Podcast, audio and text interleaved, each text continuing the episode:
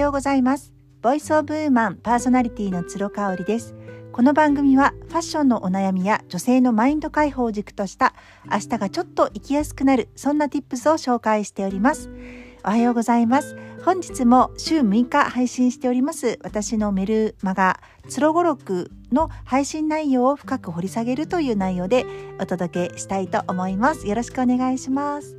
えっ、ー、と月曜日配信昨日ですね配信した、えー、温活あごめんなさい間違えた 温活じゃなくてえ、ー、と私が当たり前にやっていたことが実はちょっと特殊だったっていうお話ですね。それ何かっていうと毎晩必ずポイントメイク、ね、お顔のポイントメイクのリムーブをしているっていうことでした。これねあのー、実はインスタグラムでもやってますか？って言ってアンケートを取ったんですよ。インスタグラムのストーリーズってそういう機能がついているのでね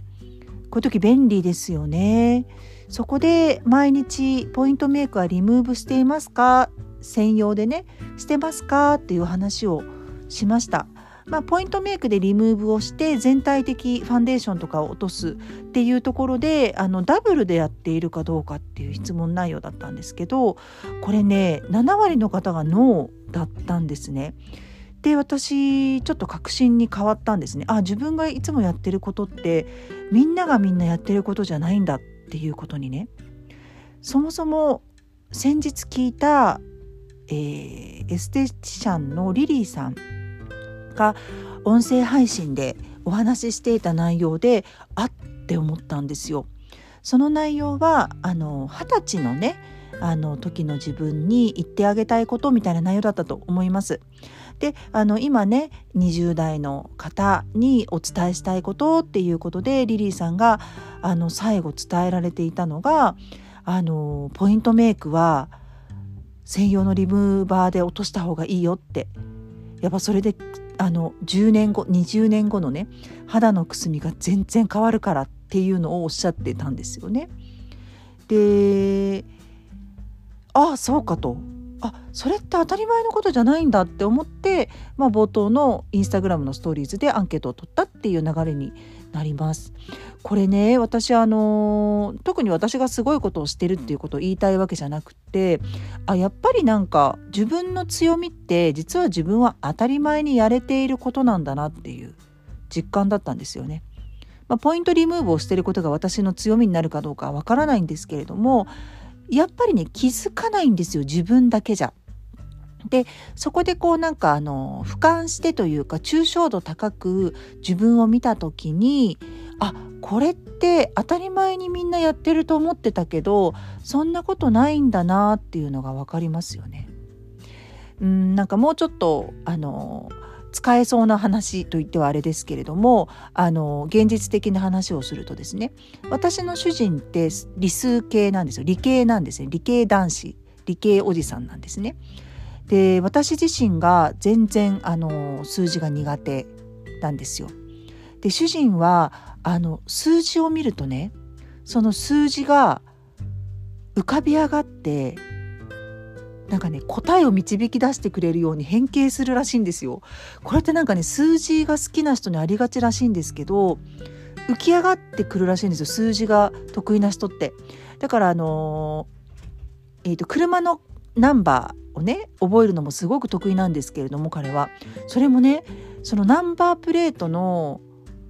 も数字がうわーって浮かび上がってくるらしいんですよね。それ当たり前だと思ってたって言われてそんなはずないじゃんって思ったんですけどまあ彼は逆に人の名前を覚えたりとかすっごい苦手なんですよね。もういつもテレビに出てるあの人あの人っていつも言っててもう全然ヒントもよくわかんないから結局誰かわからない。自分でも分かっていないっていうね。そういう状況があります。私の実母ですね。母も実はそのタイプでしてものすごく数字が好き得意なんですよね。だからあの自分の会社で経理も全部やっておりますけれどもあのとにかく数字をねあの見るのが好きっていうふうに言ってました私なんか本当に苦手なので同じ親子でもこうも違うのかというふうに思うんですけれどもそれは特別なことだよっていうのはあの認識しとくとやっぱ自分の強みになりますよね。私だったら何かななんかあの毎日のコーディネート自分に似合うコーディネートその日の気分でとかっていうコーディネートを毎日毎日来る日も来る日も考えるのが得意であるしそれを言語化することが得意ですね。あとはなんか一つのトピックに対してそのトピックに全く私が関心がない知識もないという状態でも自分の意見を持って、えー、言語化することができるっていうのは実は得得意なこと特技なんだなっていうのを思います思っています。あのそれはなぜかというとやっぱりね言語化できない方っていらっしゃいますよね。その代わりあの絵に描いたりとかあのするのが得意だったりするのかもしれないんですけれどもその自分の意見をはっきりと口に出すとか言言語にする、えーと、